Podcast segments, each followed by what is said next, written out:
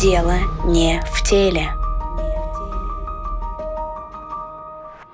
Здравствуйте, это подкаст «Дело не в теле», в котором мы говорим о влиянии эталонов красоты и бодипозитива на здоровье. Меня зовут Эвелина Жумбровская, я волонтер-медик и ведущая этого подкаста. Сегодня у меня в гостях детский эндокринолог Светлана Андреевна Сметанина. С ней мы обсудим препараты для похудения и их влияние на жизнь пациентов. Здравствуйте, Светлана Андреевна. Здравствуйте. А согласно клиническим рекомендациям лечения ожирения всего существует три препарата для снижения веса. Аземпик, Родуксин и Орлистат. Эти препараты нужно принимать строго при назначении врача. Клинические рекомендации – это такой документ, который регламентирует действия врача при определенной патологии, и они составляются в соответствии с научными доказательствами. Какие показания для назначения препаратов для похудения? Показания для назначения медикаментозного лечения ожирения – это индекс массы тела более 30 кг на метр квадратный, если мы говорим сейчас с вами о взрослых, старше 18 лет, без наличия сопутствующих заболеваний, осложнений. Если пациент уже в течение года применял диетические рекомендации, изменял свою жизнь, но у него при этом ничего не получилось. Ни эффективность, ни медикаментозных методов. А второе показание это наличие индекса массы тела более 27 кг на метр квадратный, но это в том случае, если у пациента имеется осложнение, ассоциированное с ожирением. В этом случае также назначается медикаментозная терапия. Но позвольте мне вас поправить, Эвелина. В настоящее время в Российской Федерации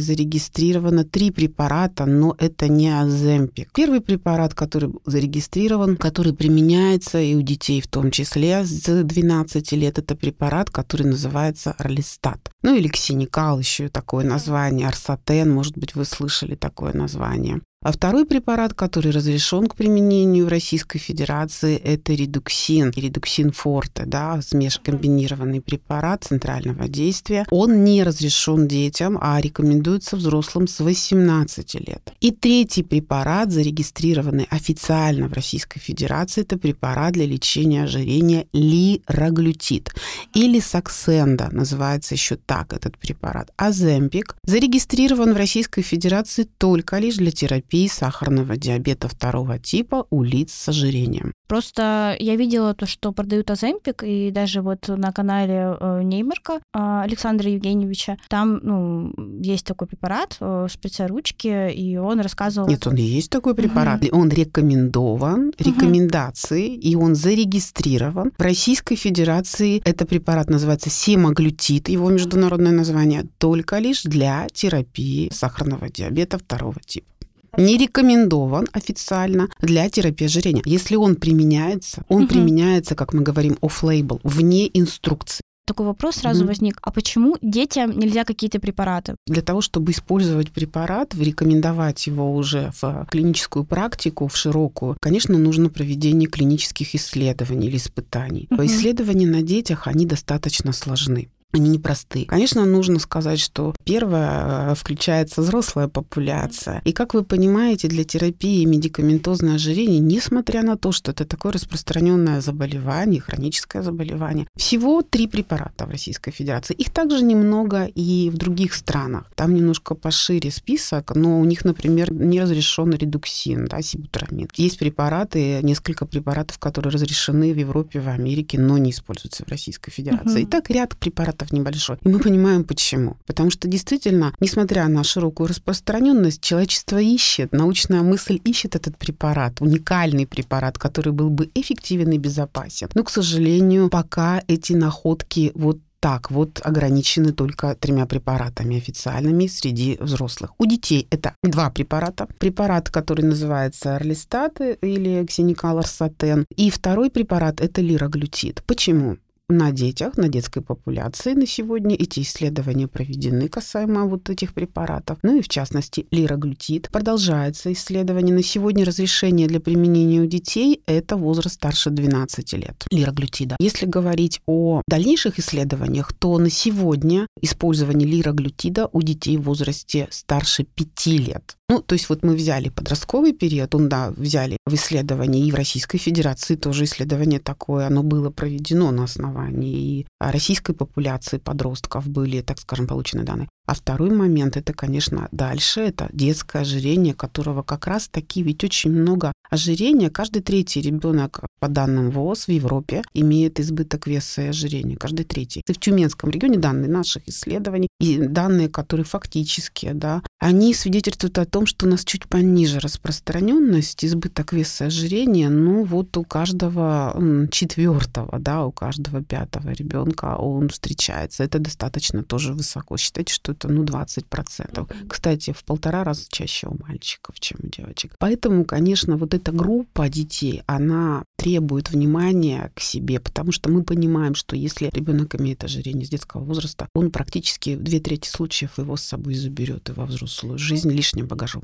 У меня есть грант, который я выиграла. Я также mm-hmm. создавала санитарные бюллетени, и там одна из них была посвящена тому, что 80% детей с ожирением превращаются в взрослых с ожирением. Вот насчет этих препаратов, вообще, когда врачи их назначают, они говорят то, что все равно придется менять образ жизни пациенту. И вообще, тогда зачем принимают эти препараты? Изменение образа жизни, оно самое эффективное для терапии ожирения. Но человек слаб. Это нужно понимать и принимать. И программы, например, которые показывали, как вот эта интервенция э, в образ жизни, да, изменение образа жизни влияет на эффективность снижения веса и профилактику диабета, да, второго типа, ну, одно из самых таких грозных осложнений, да, которые уносят годы жизни, и качество жизни снижает пациентов, и трат много государства на этих пациентов, то вот нужно сказать, что если хорошо заниматься, да, вот прям вот за ним вот вести людей, да, то есть это два mm-hmm. раза в неделю занятия, это значит и диетолог, это психолог, это пищевое поведение, это важно, да, mm-hmm. это не только жидкокоррекция пищевого поведения, изменения, это и физкультура, и тренеры. Так вот, если вот так заниматься, то снижение веса и снижение эффективности, так скажем, в плане профилактики диабета, оно действительно лучше всего срабатывает. На полгода такой программы, но Потом люди все равно свой вес потихоньку набирают и возвращают. На сегодня вот такой, таких программ, у нас нет таких ресурсов, чтобы вот именно так велся пациент, да, с ожирением. Причем их ведь много, этих людей. И не каждый пойдет на это, правда? Это тоже угу. выбор каждого. И, конечно, здесь нужно понять первое, что надеяться на таблетку не надо одна таблетка не решит вопроса. Но таблетка нужна, если человек уже изменял свою жизнь, но у него снова все возвращается. Она помогает, лекарство помогает тогда, когда человеку нужно действительно уйти и уменьшить вот это количество грозных осложнений, которые у него связаны с ожирением. Вот в этой связи, конечно, понимание того, что только образ жизни, это да, это обязательно, это не исключает одного другое и медикаментозное, и немедикаментозное, тогда эффективность выше. И не только снизить вес, потому что снизить его легко. Ну, так, есть такое, угу. да, слово. Ну, легко снизить. 3-6 месяцев взяться за себя, снизить вес, да. Но он возвращается. Как только человек, как говорят мне, как один пациент мне сказал, а когда мне можно будет есть все, что я хочу? Но мы же понимаем, что это, ну... Никогда. Да, а чик со словом «никогда» Он, конечно, внутри не согласен, и соблазнов много, пищевое поведение разное. И возврат веса, он, конечно, происходит. Вот здесь и помогает медикаментозная терапия удержать. Еще же есть такой эффект ее, когда человек постоянно то снижает, то набирает вес, и он тоже как раз-таки стимулирует еще больше последствия вот этого, даже не просто ожирения. Вот если люди с нормальным МТ постоянно туда-сюда меняют свой вес, у них гораздо выше риск сердечно-сосудистых заболеваний и вообще смерти от этих сердечно-сосудистых заболеваний. Еще вдобавок они толстеют в районе талии, что тоже не очень, ну, то, что они хотят, они этого не добиваются, потому что хронический опыт диет, он повышает количество энзимов в организме человека за счет того, что активируется постоянно вот эта система стресса, и э, по итогу человек толстеет все равно там, где не надо. Ну, это, да, это я согласна с этим абсолютно. Люди, которые жестко берутся за себя и жестко следуют, вот, ну, так скажем, вот я не буду ничего есть. То есть, когда это снижение веса проходит без наблюдения специалиста, то порой, ну, у меня были такие пациенты, которые рассказывали, я вот три месяца вообще ничего не ел. Вот, вот как так можно? Ну, вот так. Ну и эффект. Похудел на 30 килограмм, который набрал за следующие два месяца. И причем набрал не 30, а набрал там 40. Это физиология. Так нельзя. Организм помнит, что хозяин его не кормит.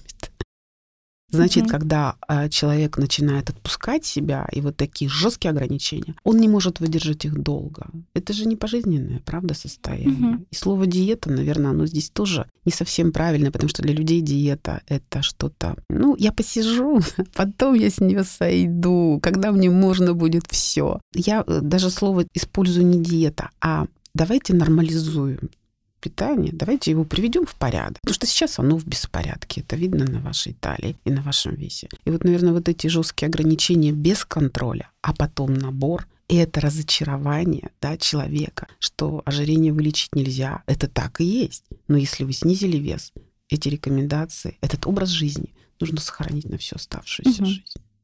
Так, давайте тогда проясним. А, Люроглютид — это тот самый препарат, который вот в шприце, как Аземпик. Да. Хорошо, тогда это тот самый препарат, который стоит 7 тысяч? Нет, этот стоит дороже. Еще этот препарат дороже. стоит на месяц терапии. Но я сейчас не буду просто обманывать, потому что стоимость, она на месяц терапии, я говорю сейчас давайте о взрослом, да, ожирении, угу. это примерно 5 шприц-ручек. И 5 шприц-ручек, они используются угу. в среднем, если доза 3 миллиграмма в сутки, они используются, вот эта 5, упаковка одна из 5 ручек на 30 а, тысяч примерно. Ну, вот где-то так. У детей стоимость может быть меньше, потому что у детей мы ведем ожирение не на дозе 3 миллиграмм. Мы можем ввести, потому что титрация происходит да, препарата, он меняется, ставится ежедневно под кожу вводится один раз в день, независимо от приема пищи. Он титруется для того, чтобы постепенно, так скажем, вот э, было так не привыкание, а постепенный был эффект, потому что существуют побочные эффекты этого препарата. Чтобы их не было сразу при постановке большой дозы, есть схема титрации для нивелирования вот этих эффектов побочных. И мы титруем раз в неделю до дозы 3 мг. Вот у детей разрешено по инструкции, это все так прописано, в ходе исследования установлено. Не обязательно доходить до дозы 3 мг, а достаточно остановиться на максимально переносимой. Шаг титрации 0,6 мг, ну, это назначает врач, все это он объясняет. И что такое максимально переносимая доза, это тоже объясняет доктор. То есть на котором, так скажем, вот эти проявления побочных эффектов, они минимальны или не чувствуются совсем. Тогда цена будет меньше, угу. понимаете, да? Ну, все равно препарат Аземпик, он очень популярен у людей э, для того, чтобы похудеть. И некоторые готовы покупать его по серым схемам, даже за 20-30 тысяч, хотя он якобы дешевле считается. И э, он стал так популярен, потому что Ким Кардашьян его принимала, судя по всему, по слухам. И он был популярен еще также в сети TikTok. К чему может э, привести вот неконтролируемое применение препарата Аземпик и препарата лираглютид? Давайте начнем с того, что препарат Аземпик не разрешен в Российской Федерации для применения вне а, инструкции. Аземпиком обеспечены пациенты по федеральной программе по льготе, по льготному обеспечению. Те пациенты, которые имеют сахарный диабет второго типа. Еще раз говорю, Аземпик, он есть, его получают наши пациенты, он доступен по показаниям. Что касается вопроса покупки его в аптеке вне показаний, я это не могу обсуждать, потому что у нас не зарегистрирован этот препарат для терапии ожирения, еще раз повторяю. Клинические исследования в нашей популяции, они проводятся. И у нас в Тюменском медицинском университете тоже есть сайт, я являюсь соисследователем по исследованию этого препарата. Семаглютида, это не аземпик, это семаглютид, аземпик для диабета второго типа в определенной дозировке. У них дозы разные. Для терапии ожирения используется симаглютид совсем в другой дозе, более высокой дозе. Эти исследования, они еще не завершены. И процесс, так скажем, вот э, сколько будет этот процесс происходить, ну, на сегодня пока, ну, не совсем понятно, да. То есть на сегодня он, еще раз повторяю, не зарегистрирован для терапии ожирения. Все, вопрос. Что касается других стран, то да, он зарегистрирован в Америке, и он используется для, и не только этот препарат, да, есть еще другие, другие препараты глюкогоноподобного пептида, один подобный симаглютиду. Они у них разрешены, у них там уже проведены исследования, и они там используются в рамках инструкции и того, что там разрешено. Вот. Что касается вопроса, почему пропадает э, Аземпик, ну, еще раз говорю, это вне назначения. То есть это покупка самими пациентами. Но вы же понимаете, что если человек покупает этот препарат и лечит себя сам, Ну вот это, наверное, вопрос к тому, что вы же не будете машину ремонтировать, ну, сами. Вы же не будете сантехникой заниматься сами. Вы побоитесь. Но почему-то никто не боится за свой организм и не думает, что там тоже может что-то пойти не так, и это может быть опасно для человека. То есть вопросы безопасности на сегодня, да, еще раз повторяю, безопасен согласно показаниям, противопоказаниям диабет второй тип. Что касается ожирения, на сегодня использования семаглютида нет в Российской Федерации, только на уровне исследований. Теперь, что касается лираглютида, пожалуйста, по назначению врача. Врач определяет схему, врач определяет показания, противопоказания, и тогда препарат назначается под контролем врача. Еще раз делаю акцент на этом. Вообще изначально препарат, он синтезировался, вот лираглютид, как э, препарат против борьбы с сахарным диабетом. Оно потом снизили дозировку и зарегистрировали его как препарат, который борется с ожирением. Можно я вас поправлю, Велина? Там доза, наоборот, выше у агонистов глюкогоноподобного пептида 1. Это гормон, который секретируется в кишечнике. Хорошо. У, при лечении ожирения, ну, это нюансы, нет, которые... Я, да, я понимаю. Да, вот как раз таки, да, да, да, нет. Для сахароснижающего эффекта используются а, более низкие дозы. А. Да, а вот для лечения ожирения дозы выше.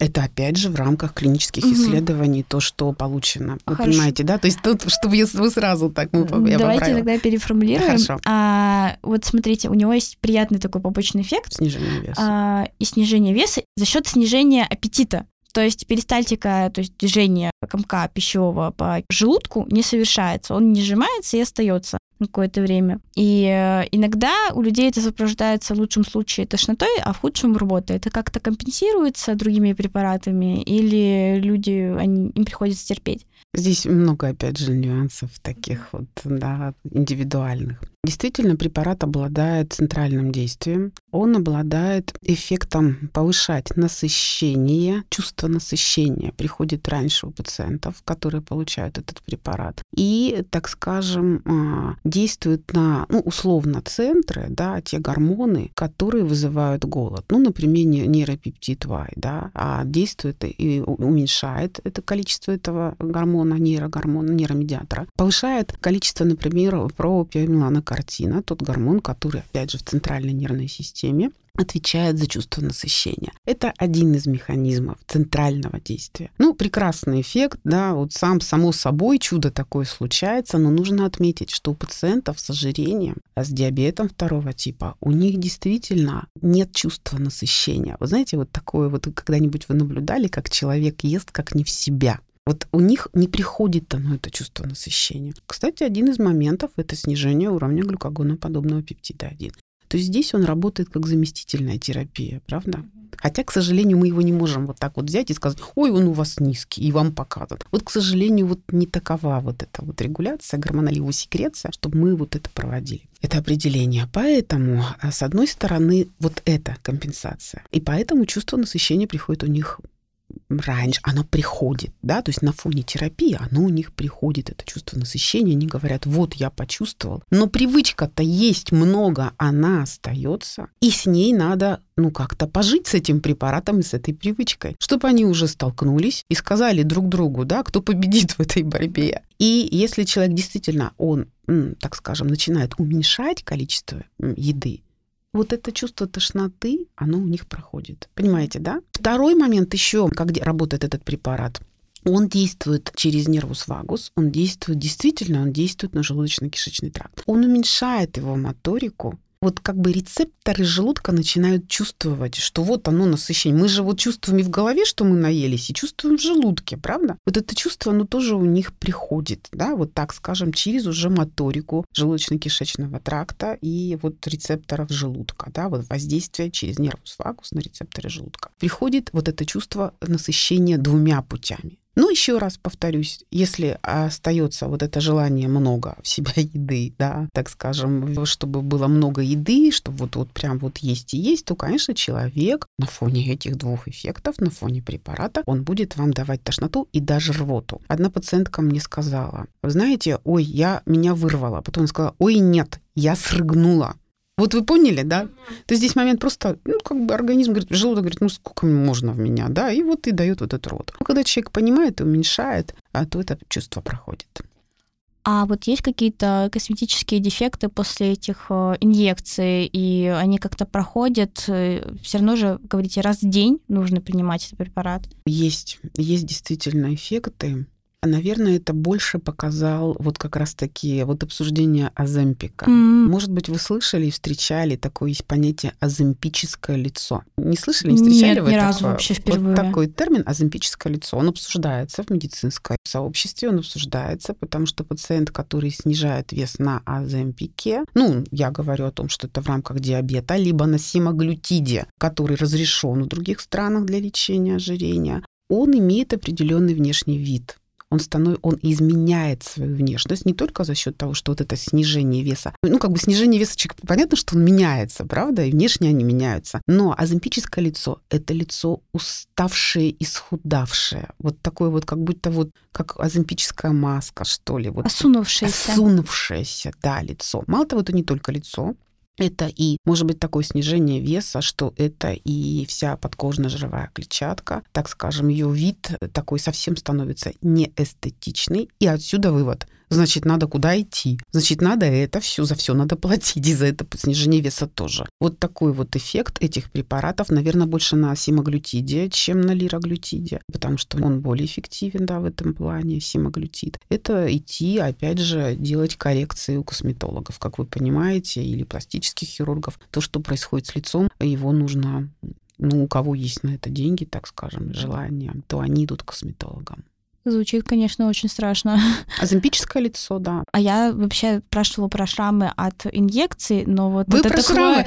Да, но такое открытие, нет. это прям... Шрамы, шрамы нет. Вообще, вы даже не думайте, что инъекции вызывают какие-то неприятные вещи. Ну, действительно, вколоть в себя иглу, наверное, не очень приятно, я соглашусь. Но сама игла — это очень маленькая, тоненькая. Вот, ну, придете на занятие у эндокринологов, мы вам покажем, да, как это выглядит. Она буквально 6 миллиметров, да, 4 миллиметра, если это у детей. И она настолько тонкая, как волосок. Введение этого препарата в подкожно-жировой слой, оно безболезненно абсолютно не оставляет никаких следов. Не надо ни с какой специальной подготовки, да, достаточно чистой кожи, чистых рук. И все, и этого достаточно. Не надо использовать спирта. Ну и как бы правило инъекции, его нужно выполнять. А правило состоит как раз-таки в том, чтобы ввести его верно в подкожно-жировой слой. Ну а игла 6-4 мм, она позволяет это сделать. Не промахнетесь, в мышцу не попадете. А значит, ввести его таким образом, чтобы препарат все-таки остался в подкожно-жировом слое. То есть нужно, есть условия, нужно ввести препарат, вывести всю дозу и просчитать, сосчитать до 6 либо до 10 секунд, ну, чтобы вот эти капли препарата, они все-таки остались в подкожно-жировом слое, а не вылились наружу. Давайте перейдем уже к препарату более дешевому,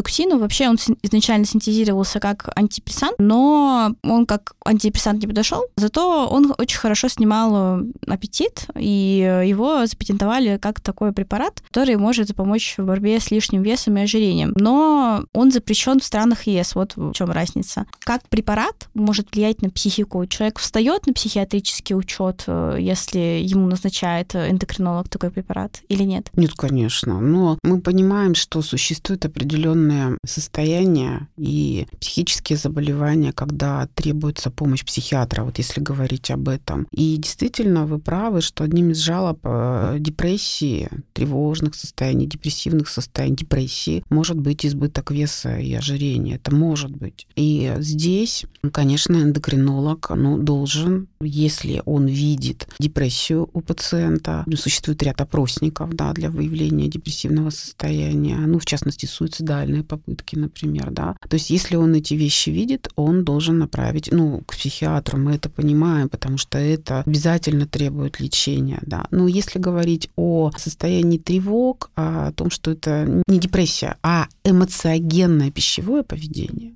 зависимость от еды, эмоции. Конечно, еда — это удовольствие. И чтобы себя человек чувствовал, так скажем, лучше, некоторые используют для повышения настроения еду. У каждого свои радости. И если это эмоциогенное пищевое поведение, да, это те пациенты, которым препарат помогает, потому что он блокирует обратный захват серотонина в головном мозге. И как раз-таки вот этот э, серотонин, которого количество становится выше, концентрация, он, так скажем, дает им чувство насыщения, более ровное настроение и отсутствие зависимости от э, эмоций в плане пищевого поведения.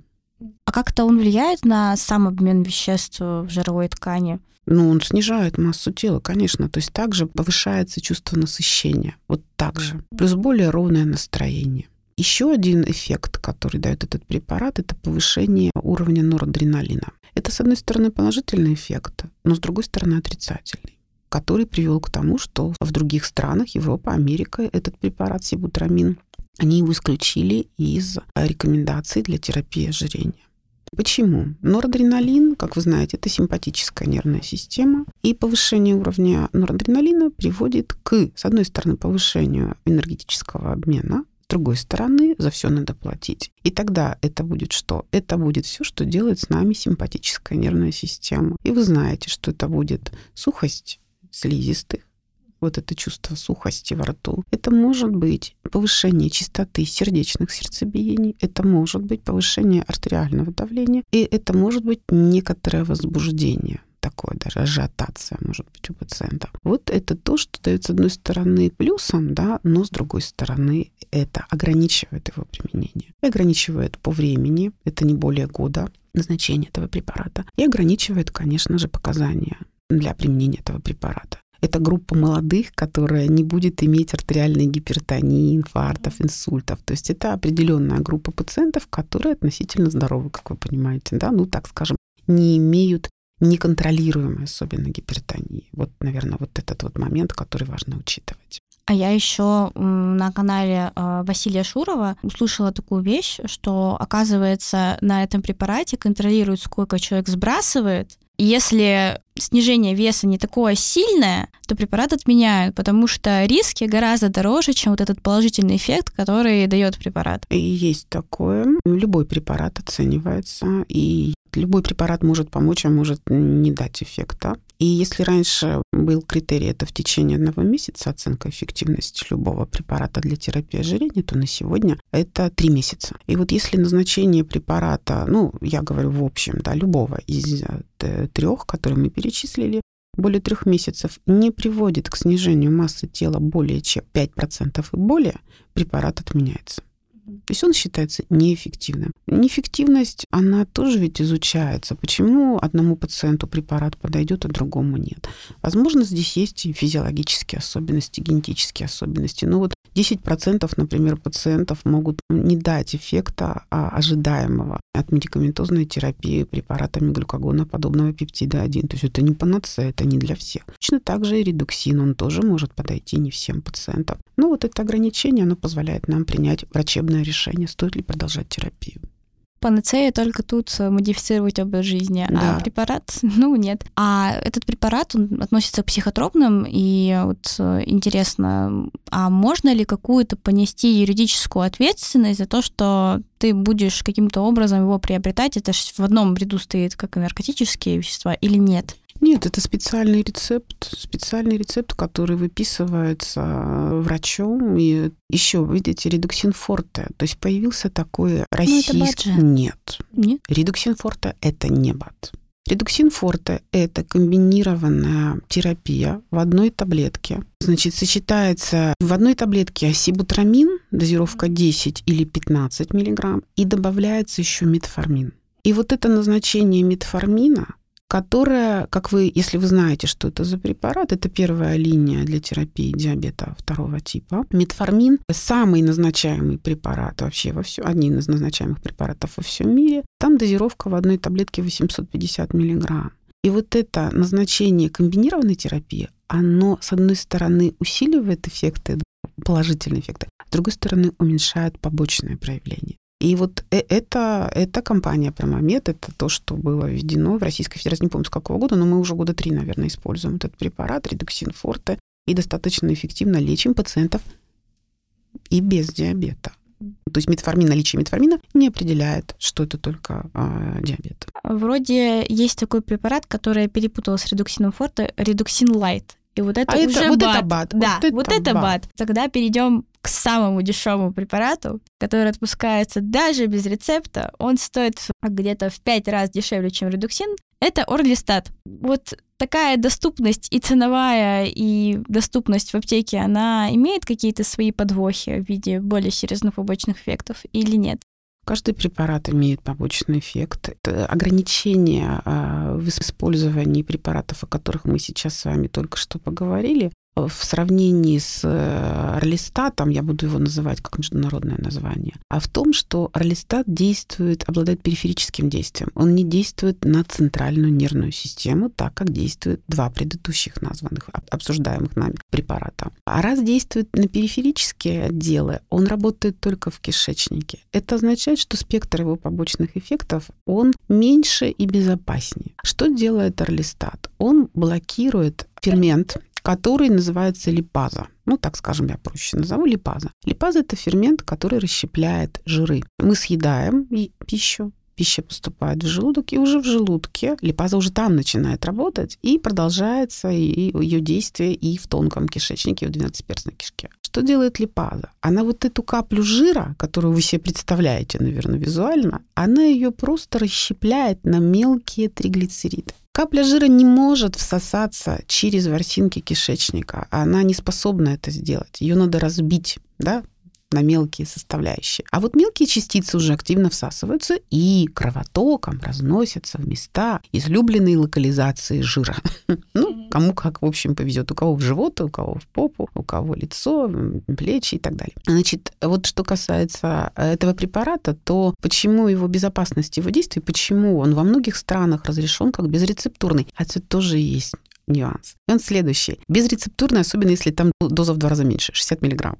Обычно для лечения используется 120 мг в одной капсуле. Вот безрецептурный вообще без проблем, да. И вы понимаете, почему, опять же, побочные эффекты, какие они могут быть, да, побочные эффекты этого препарата в том, что если человек жира переел, жироежки, да, так называемые. Угу. Значит, он что будет делать? Он будет выделять этот, эту каплю жира нерасщепленной. Как это будет называться? Диарея.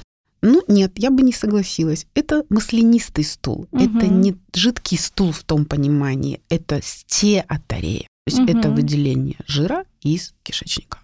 И вот это выделение жира, оно может сопровождаться, ну, так скажем, неприятными такими ощущениями в области кишечника, урчания. И затем вот эта капля жира, если вы думаете, что это позывы в туалет, нет. Это практически нет, могут быть и позывы, конечно, но чаще всего, смотря сколько жира съел, чаще всего это будет самотеком жир, тихонечко, тихонечко, он тепленький, и вот выливается, да, из прямой кишки. Некоторые даже прокладки, насколько я знаю, да, носят. прокладки, носят прокладки. А инфекции, вот если женщина не получают? Нет, нет, не получают. Нет, здесь нет. Здесь ага. этот препарат нет. Инфекции они не получают. Это все далеко расположено, угу. и инфекции нет. Но здесь вопрос, это вопрос к себе самому. Он как препарат тренирующий. Угу. То есть если вы употребляете много жира, значит, надо его ограничить. Ну и люди делают два движения. Либо они перестают принимать препарат, либо они все-таки начинают понимать и интуитивно убирать те продукты, которые им дали вот эти неприятные ощущения. Он еще, скажу, не будет делать лишнего этот препарат. То есть он работает только на, так скажем, если человек 30%, а нам положено, баланс наш жиров должен содержать 30% и менее в сутки. И вот если человек переедает более 30, будут проявления. Если нет, то угу. проявлений не будет. Но жир необходимый, ему необходимый в нужном количестве, он будет получать. Ну, вот такие как побочные эффекты, которые тоже, понимаете, что регулируются да, самим человеком. Еще есть момент положительный этого препарата, учитывая, что он не обладает центральным действием на энергетический обмен, не стимулирует его, что ну, бывает опасным, как вы поняли, из сибутрамина, да, из примера по сибутрамину, то это означает, что этот препарат можно применять длительно. Ну и, в общем-то, вот ограничение у него было, ну, что я помню, это 6 лет. По сути дела, 6 лет постоянного приема не показали каких-либо опасностей. А, да, еще один минус – жирорастворимые витамины. Ну, вот как бы вот это витамин D особенно. Но у людей с избытком веса, ожирением и так потребление витамина D должно быть. Во-первых, нужно его проверять. Да, его нужно больше дозы использовать. То здесь, конечно, вот контроль он нужен отношении жирорастворимых витаминов, особенно витамина D. Вот. Ну и вопрос, наверное, в отношении применения. Контроль врача, он все равно нужен. Он может его принимать постоянно и не привести к каким-то таким отрицательным эффектам, хотя нужно сказать, что особенно со стороны сердечно-сосудистой системы, онкологические заболевания. Хотя был вопрос по колоректальному раку. Раз жир выводит, а нет ли там риска колоректального рака? И было показано в исследованиях, что такого риска нет то есть были достаточно крупные исследования проведены, он не приводит к риску возникновения колоректального рака. Но еще вопрос, наверное, который э, вот тоже интересует пациентов. По-разному складывались мнения об этом препарате. Надо ли применять постоянно там и так далее. И вот что банкетная таблетка. Слышали вы, наверное, вот такое определение? Банкетная таблетка. То есть э, банкетная таблетка, это означает, что его можно использовать как банкетную таблетку в том случае, хотя мы говорим о курсе лечения, да, это 3, 6, 12 месяцев. Но вот банкетная таблетка, это означает, что, в принципе, пациент может, это рекомендуется, использовать при ну, вот таком вот нарушении в питании, которое запланировано. Ну, например, посещение банкета, фуршета, вы поняли, да? То есть если он знает, что он пойдет, он может принять эту таблетку как и бы вне, курс, вне курса, да, вот, и, и надеяться, что он, да, не сорвется, не наберет. Да, дальше побочный эффект, но он при этом рад, что это все Жир же он очень хитрый. Вот углеводы, они тратятся. Физическая нагрузка, они тратятся, энергия. А жир, он всегда запасается. Вот на основании этого, наверное, и была построена использование этого препарата, оно, исходя из понимания того, что жир запасается, а мы и жира больше у человека с ожирением в процентном соотношении, а мы уменьшаем количество жира его всасывания, и мы видим эффект не только на углеводы, да, вот на сладости, там, на объемы там, порций сложных углеводов, на количество нужно сосредоточиться, но и сбалансированность. Вы, вы слышали, что такое сбалансированность питания? Так вот, если мы вот этот баланс не держим, угу. мы не будем видеть эффекта. Если мы оставляем количество жиров в большом, ну, в большом содержании, более 30% а у нас, наоборот, преподаватель по биохимии, но он сам мужчина точный, говорил то, что, наоборот, жир тяжелее запасается, а вот углеводы, да. Ну, возможно, так себя оправдывал. Жир запасается очень легко, и он весь жир, который вы употребляете в пищу, он весь запасается. Его, чтобы потратить, вот потратить его тяжело. Организм жир очень тяжело он дает. И физическая нагрузка первые 30-20 минут выходят углеводы вы понимаете, почему с ними легче, как бы, да, вот в этой связи. Но углеводы тоже запасаются в жир. Избыток углеводов в жир тоже они преобразуются. А вот чтобы потратились жиры, физическая нагрузка должна продолжаться более 30 минут. Некоторые люди с РПП, они часто прибегают к слабительным и к мочегонным. Это может как-то сказаться на здоровье человека? Конечно. И каким образом? Ну, во-первых, это не приведет к снижению веса абсолютно. Мы же понимаем, что для того, чтобы снизить массу тела, нужно, чтобы уходила жировая ткань а не мышечная, правда? И причина избытка веса у человека это не вода лишняя. Нет, есть люди, у которых есть отеки, но это, опять же, это с заболеваниями почек, это с сердечной недостаточностью. Там да. же тоже отечность.